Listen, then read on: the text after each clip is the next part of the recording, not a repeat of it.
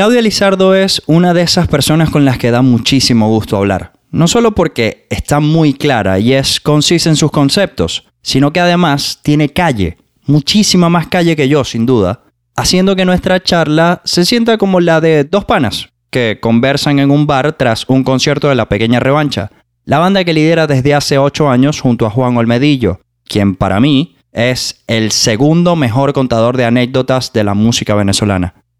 Esta banda que nace de manera casual y sin muchas pretensiones fue llegando a los oídos de las personas por su característico contraste entre ambos cantantes, tanto en sus voces como en sus personalidades, convirtiéndose en la puerta de entrada para cualquier persona que quiera sumergirse en lo que la música venezolana tiene para ofrecer hoy en día. La evolución de sus canciones, asumir el liderazgo y su compromiso con informar fueron algunos de los tópicos que abordé junto a Claudia, y quiero que me acompañes a descubrirlos. Mi nombre es Carlos Javier González, esto es A quien corresponda y comienza ya.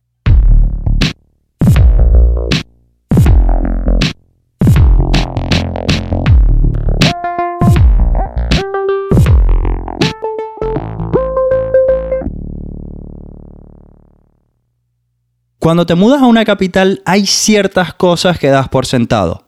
Primero, que hay muchísima más gente a la que acostumbras, seguramente, pero también hay algo que quizás no tomas tan en cuenta y es que los niveles de ruido son muchísimo más altos que en los de tu ciudad natal. Bueno, Claudia pasó de vivir en Caracas a Ciudad de México, así que probablemente para ella sea un poquito más habitual. Pero tomando en cuenta que la capital mexicana es una de las más pobladas de Latinoamérica y el mundo, se entiende por qué, mientras la cantante se expresa, elementos como el sonido de un vendedor ambulante hacen vida en el fondo. A pesar de ello, logramos adentrarnos en la charla con la mejor disposición.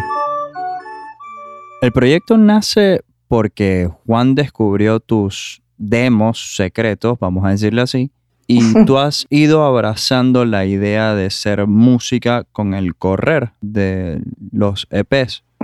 ¿En qué posición te encuentras hoy en día? Em, ahora mismo, eh, justo hoy, qué casualidad, porque justo hoy pensaba en eso. siento que tengo un rol mucho más activo en la concepción de las canciones a nivel sonoro, que es algo que al principio yo, como sabes, justo como lo dijiste, yo delegué por completo, yo confié, confiaba y confío en Juan, pero en al principio no me sentía con la capacidad ni con el talento como para yo decir, mira Juan, no me gusta este sonido, mira Juan, escuché esta referencia, mira, no le metas este reverb, o sea, como técnicamente no tengo, mi fortaleza no es técnica, lo que ha ocurrido es que me he empoderado un poquito más en decir, no me gusta por dónde va esta canción, vamos a pararla. Eso no lo hubiese yo hecho antes, eh, claro. porque no me hubiese atrevido. Entonces, eh, creo que ahí está el cambio, ahí está el switch. Claro, de hecho, creo que uno de mis deportes favoritos es escucharte a ti describir las canciones de la pequeña revancha. Es como, no, me encanta que estas canciones suenen como gordas y arrechas. y es como, mierda, qué arrecha.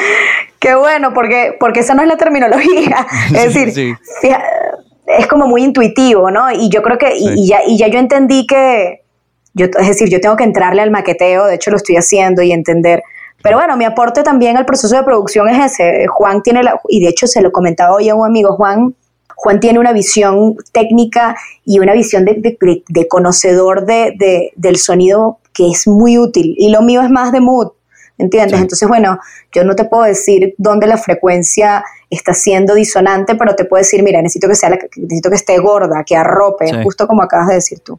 Sí, sí. Eh, creo que Beethoven lo describía así también cuando componía. Bueno, imagínate tú. Me acabas de dar un boost de confianza que no tienes idea. Sí, sí. Me imagino a Beethoven así diciendo como que no, quiero que suene más arrecho. Me encanta, un meme.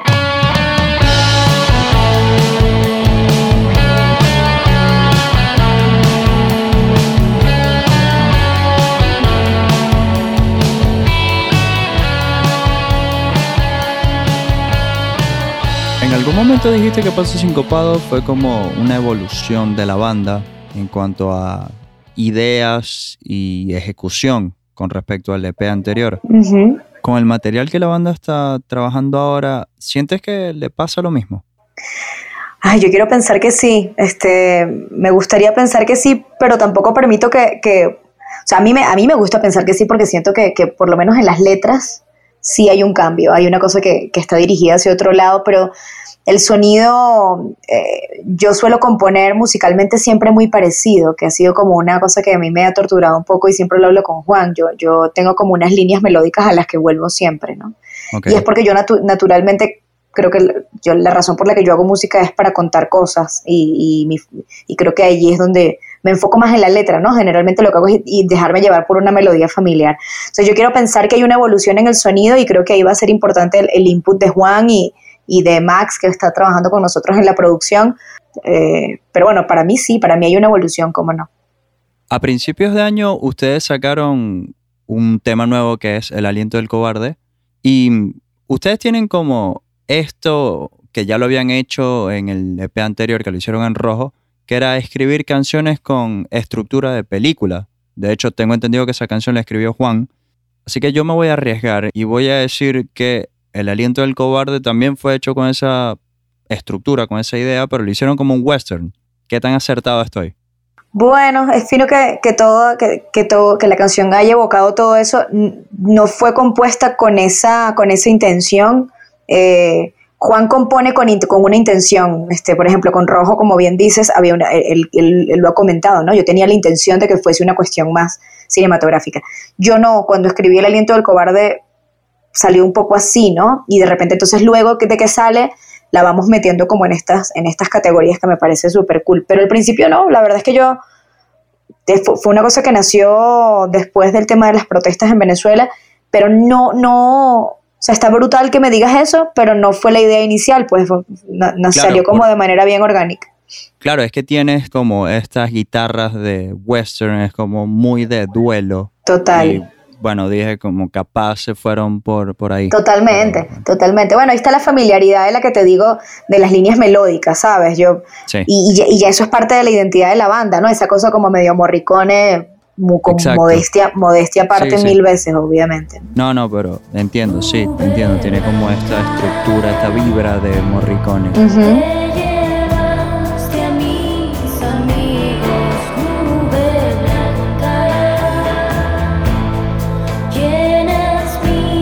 Subirse al escenario y cantar tópicos súper íntimos debería considerarse un acto de valentía, es cierto.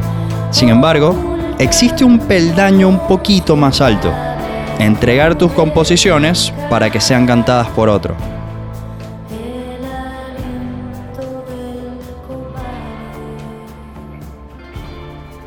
Fíjate que cuando empezó la pequeña revancha Juan pretendía que yo cantara todo. Y más bien yo soy la que he querido que Juan en su voz escuchen las palabras que yo escribí. Me parece que a veces eso tiene sentido. Es difícil porque son canciones, parece un cliché, pero bueno, son canciones muy personales, entonces claro, es raro para alguien de repente como traerse a su, a su, a su voz palabras que, pues, que, no sienten propias, ¿no? Pero es un ejercicio muy bueno como para divorciarte, como para divorciarte de tu propia canción por un momento. Lo hicimos con Sin Voz en el primer disco, en Falsos Hermanos, yo canto con él una canción que tiene mucho que ver con él, entonces ese ejercicio yo quiero mantenerlo, o sea, yo y de hecho Juan tiene más resistencia, yo soy siempre como la que trata de, de que él se venga a cantar lo que yo he escrito, así sea como acompañante, no como protagonista. Sería, sería muy raro que yo de repente trate de cantar protagónicamente un tema como Rosa de Monte Carmelo, que es sobre la, abuela de Juan. Pero, pero no, como acompañante sí creo que es importante porque le da, Juan arropa mucho, su voz arropa las canciones. Entonces eso sí, lo O que él cantara Yo era el sol. Sería rarísimo, ¿no? O sea, sería interesante, quién sabe, pero, pero, pero bueno, Yo era el sol es una canción que como, como, sabes, es sobre mi papá, entonces es como raro. Pero él acompaña, él acompaña de otra forma. Y, y, fíjate que en A mi pesar, que lo hicimos también, cada quien canta la estrofa que, que, escribió de la canción. Y entonces eso es una manera como, como de estar juntos pero no revueltos. ¿Cuál consideras que ha sido la revancha más grande de la banda? ¿Que tú y Juan lograran salir del país con el proyecto en la maleta o mantenerlo en pie pese a los constantes cambios de baterista y bajista? Este, mm, yo creo que lo primero, lo primero que dijiste, que, lo, que lográramos traérnoslo en la maleta, porque a pesar de los cambios de, que hubo muchos cambios de bajista y baterista, pues la pequeña revancha es un dúo como concepto, entonces nosotros sabíamos que eso iba a ocurrir. Raro hubiese sido o sería que alguno de los dos diga, y es completamente válido, mira, me cansé, no quiero seguir haciendo esto. Eso sería el super terremoto. Pero, pero eh, fue, más, fue más una revancha o un reto también traernos, la, traernos el proyecto metido en la maleta, porque la vida llamaba, ¿entiendes? El día a día exigía que, que le pusieras pausa un poco a esto y, te encargaras de, lidiar con lo que significa emigrar. Em, pero tuvimos la suerte de emigrar al mismo, al mismo país, a la misma ciudad. Juan vive dos calles más abajo que yo. Eh, entonces, bueno, ha sido como, como en verdad un, panorama como bien favorecedor para la pequeña revancha. Ok, qué genial. Qué genial, sobre todo esto de que estén juntos, más allá de tener el proyecto, que exista esta camaradería que no siempre existe en las bandas.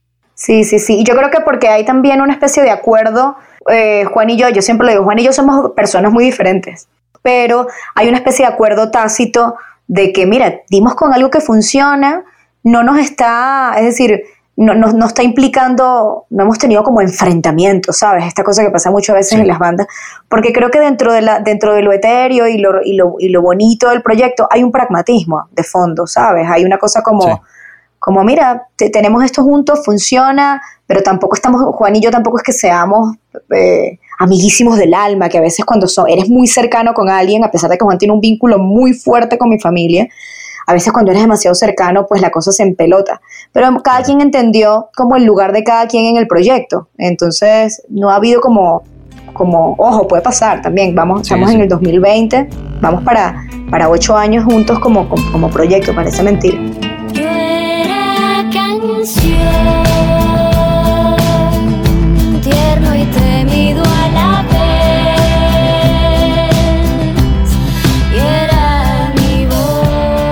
Toma tu corazón roto y conviértelo en arte es la frase con la que se le recuerda a la actriz Carrie Fisher. Y Claudia Lizardo parece seguirlo al pie de la letra, utilizando sus composiciones como terapia para cerrar la herida que significó dejar su hogar.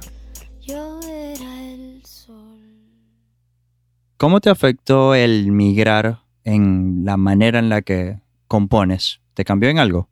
Completamente absolutamente. Cuando escuches, eh, vas a notar que, que, el tema fundamental en el caso de las canciones que yo compuse es el hecho de haber migrado. Todo va alrededor de eso. Okay. Entonces no hay canciones, la, mayoría de las canciones tienen que ver con, con encontrarse en, en, un lugar distinto, con estar lejos de, de lo que uno consideraba la casa y con lo que implica encontrarte contigo mismo en ese nuevo lugar, ¿no? O sea, ¿quién soy yo acá? ¿Quién era yo allá? Entonces es un, es un disco que más bien ese es el tema central. Entonces no hablo, obviamente no hay una literalidad de, de emigré, pero sí es eso, es ese tema constantemente, eh, porque es una cosa que a mí todavía me, me persigue y bueno, yo no, yo no emigré hace tanto, yo tengo menos de dos años en México, o sea, estoy todavía con esa herida, porque para mí sí eh, fue una herida como un poco abierta, ¿no? Entonces ahí está. Sí, es esto. Hay personas a las que salir del país es básicamente como cortarle un brazo. Así que entiendo. Entiendo. Para mí, sí, fue un poco así. Sí, es un duelo. Para mí fue un duelo, lo sigue siendo y, tiene, es muy interesante verlo por sus etapas, ¿no? Al principio es esta cosa como desgarrada. Hay un momento que no sé si te ha pasado, pero que es como me, bloqueo, bloqueo a Venezuela por completo porque no me puedo permitir, eh, o sea, porque duele. Lo Exacto. De hecho, hace, hace poco, ahorita mismo está el Festival Caracas Doc, que es un festival de cine documental. Sí. Y yo, sabes, yo trabajo con cine documental, etcétera, y de repente vi un tráiler y me acuerdo que apenas vi el tráiler, algo pasó, como que me di cuenta que yo había estado descindida, ¿no? Que había estado como poniéndole hold a una parte de mí misma. Entonces, solamente ver el tráiler, yo dije, coño, aquí hay una cosa que se me va a despertar, tengo que ir con cuidado, porque yo la había tenido como sosegadita. Entonces sí, el próximo disco de La Pequeña Revancha es absolutamente sobre eso. Claro. Y como persona, ¿crees que te ha, habido un cambio en tu personalidad? Quizás algún concepto que tenías antes y luego de haber migrado hayas dicho, esto que pensaba era totalmente errado cuando vivía en Venezuela. Sí, sí, sí ha habido un cambio. No sé si, no sé si es tan radical como para decir estaba completamente equivocada, pero sí ha habido un cambio que yo agradezco mucho, que es que al, al yo vincularme con una nueva sociedad y, una y un país con distintos problemas y además un país como México, que es, que es millones de países en uno solo, creo que el ombliguismo que yo tenía un poco de esta cosa y que tenemos muchos venezolanos de, bueno, nada, somos, somos unos tipos insuperables, increíbles, con una cultura increíble. Salto ángel. Absolutamente. Yo no, no, caía, yo nunca caí en esa cosa romántica, pero sí la tenía, por supuesto.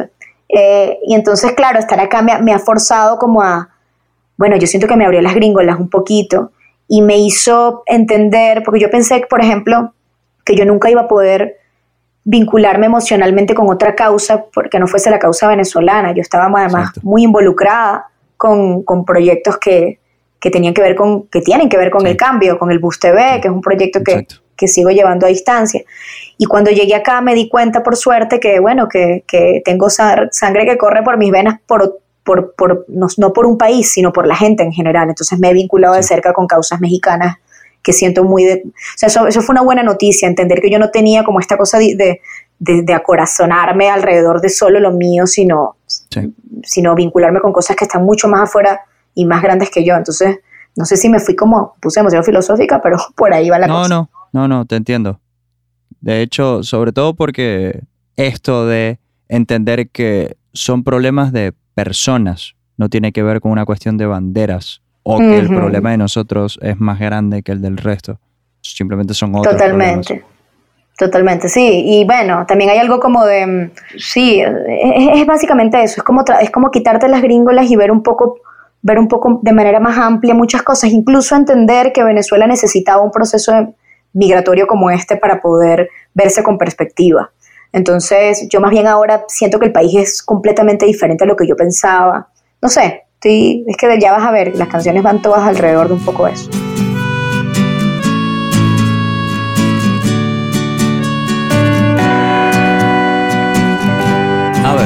En 2014 fuiste una de las mayores propulsoras de un disco en honor a tu padre, Petete Lizardo, y en ese disco cantaste un tema llamado Las Noticias. Años después, eres una de las que impulsa el Bus TV, Wow, qué locura ese vínculo. Qué bonito, Carlos, qué, chévere. Se lo voy a comentar a mi socia del Bus TV, a Laura Elena. Qué, qué cool, sí, tienes toda la razón. Qué loco. ¿Qué porcentaje ocupa el periodismo en tu vida, Clau? Bueno, este, el periodismo es como mi, como una esfera de conocimiento que admiro a la que, a la que jamás pienso que podré llegar, porque yo no soy periodista y, y, y, me vinculé con los periodistas gracias a esta iniciativa y entonces es como una admiración constante desde un lugar completamente diferente, porque es lo que te digo, de formación no lo, no lo soy. Y si bien eh, desarrollé un proyecto periodístico y tal, y todo esto, y, lo llevamos adelante, y bueno, el proyecto sigue, yo, yo fui la que un poco me vine para acá, lo, que siento, lo que siento es como una, como una constante admiración y, y, y, bueno, aprendizaje, creo, creo que es mi carrera frustrada, la verdad, esa y psicología. Entonces... Entonces sí, es como admiración pura y lo que, y, no sé, y respeto, pero por encima de cualquier cosa. Pero, ¿cómo surge la idea de contar noticias montada en un bus? Surge un poco en el mismo contexto en el que nace eh, el aliento del cobarde. Este, yo estaba yéndome de una, de una protesta en 2017 en Caracas, estaba metidísima en la protesta y estábamos yo y mi novio en un autobús y en el autobús cuando, o sea, nos montamos como para huir, ¿no? Porque estaban las bombas lacrimógenas, eh, las fuerzas militares en la calle. Cuando nos montamos en el autobús, el autobús era como una cápsula y, y la gente estaba, pues nada, la resolviendo su día a día, ni pendiente de lo que estaba pasando en la calle, porque bueno, porque hay que comer, ¿no? Y yo dije, wow, qué divorcio tan rudo hay entre lo que está pasando en la calle y, y, y, el, y, acá, en, dentro de esta capsulita que es este autobús. Sería increíble, hablando con Nicolás Manzano, sería increíble que que alguien hiciera ese vínculo, se montara en el autobús y diera las noticias. Y ahí nació la idea, el germen fue ahí. Luego yo, claro, estaba, yo estaba participando en unos encuentros de protesta no violenta en el laboratorio de protesta creativa que sigue en Venezuela, y yo, como loca, porque siempre impulsiva, me iba a lanzar yo con el marco yo sola, a montarme en un autobús yo sola, a narrar noticias a lo loco. Y fue gracias a Cheo Carvajal, que es un periodista, fíjate otro más, que me vincula con Laura Elena Castillo y ahí entonces el proyecto nace formalmente. Pero, a ver, esta idea tú me estás diciendo que comenzó contigo y tu pareja en un bus de Caracas y terminó expandiéndose al resto del país. Así es. Porque incluso en el Zulia existe, cuando estaba revisando, fue como, me lo vi, fue como, coño, llegaron al Zulia. En el Zulia existe, bueno, y eso fue eso fue como una de las, de, las de, los logros más increíbles del bus y el bus llegó a Zulia cuando ya yo me había ido de Venezuela. Claro. Sí, o sea, esto, esto fue, la idea nació así, pero yo me encuentro con Laura Elena y, y, tenemos una reunión en la que decimos, mira, esto tiene que ser un noticiero, tiene que ser un noticiero express, no puede estar vinculado directamente a la protesta, es decir, nace en el contexto de la protesta, pero no es, en, no es en sí una acción de protesta, es, es, lo que pasa es que, claro, en Venezuela, dar, en Venezuela informar es un delito informar bajo la línea que no es la línea oficial. Entonces, bueno, pero lo que ocurrió fue que un proyecto que nace de manera muy como la pequeña revancha, fíjate, orgánica, una cosa que no, que bueno, que era como un experimento, terminó convirtiéndose en un medio reconocido internacionalmente, ganador de una cantidad de, de, de, honores, digamos, a nivel internacional, y que creció, se expandió gracias al trabajo sobre todo de Laura y Abril, Laura Elena y Abril, Laura Elena Castillo y Abril Mejías, para darle forma y de todo el equipo que está ahí, y para darle forma y para convertirlo en algo replicable. Entonces, bueno, en el caso del Zulia es particularmente importante porque la crisis de transporte público y de servicios en el Zulia la conoces. Y, y, los reporteros que están en Maracaibo particularmente son reporteros súper comprometidos. Entonces, todos lo son, pero, pero en Maracaibo sabemos lo que está pasando. Entonces, lo que hacían era, informar en las paradas. Nosotros empezamos a, implementar cuando estábamos ya en, en Carabobo, que fue la primera, la segunda ciudad que se sumó después de Caracas. Carabobo tenía un problema muy similar con el transporte y lo que se hacía era que, bueno, no se informa en el autobús porque no podemos subir, porque no pasan, nos ponemos en las paradas, informamos en las paradas. Luego, informamos en las colas en las colas que se hacen para comprar cualquier producto. Ahí también se informaba. Ese fue el caso, por ejemplo, de Mérida. Se informaba mucho en las, en las colas. Y luego, ahora mismo, con la pandemia, evidentemente, con el tema del, del, confinamiento, el bus, el, bus TV se adaptó un poco a los, a los, tiempos y ahorita están haciendo lo que se llama los papelógrafos, que son literalmente unos papeles que se pegan en la calle con la información, con el boletín. ¿no? Entonces, es como la, otra, el bus nace reinventándose, nació reinventando el periodismo, digamos, y se reinventa a sí mismo por el tema de, la, de la falta de transporte público y ahorita se reinventa una vez más por el tema del confinamiento. Sí, sí, es como una pequeña revancha contra el sistema. Exactamente, totalmente. La pequeña revancha tiene la capacidad de trasladar momentos que los mueven a un lenguaje digerible y esto se debe en buena parte al don de Claudia Lizardo para retratar su realidad y convertirla en un sentimiento universal. Esto es A quien corresponda, un podcast de Carlos Javier González. El guion, la producción y edición de este episodio estuvo a cargo de quien les habla, Carlos González, mientras que la mezcla fue realizada por Juan Pablo Vidigain en Videlandia Bacanal.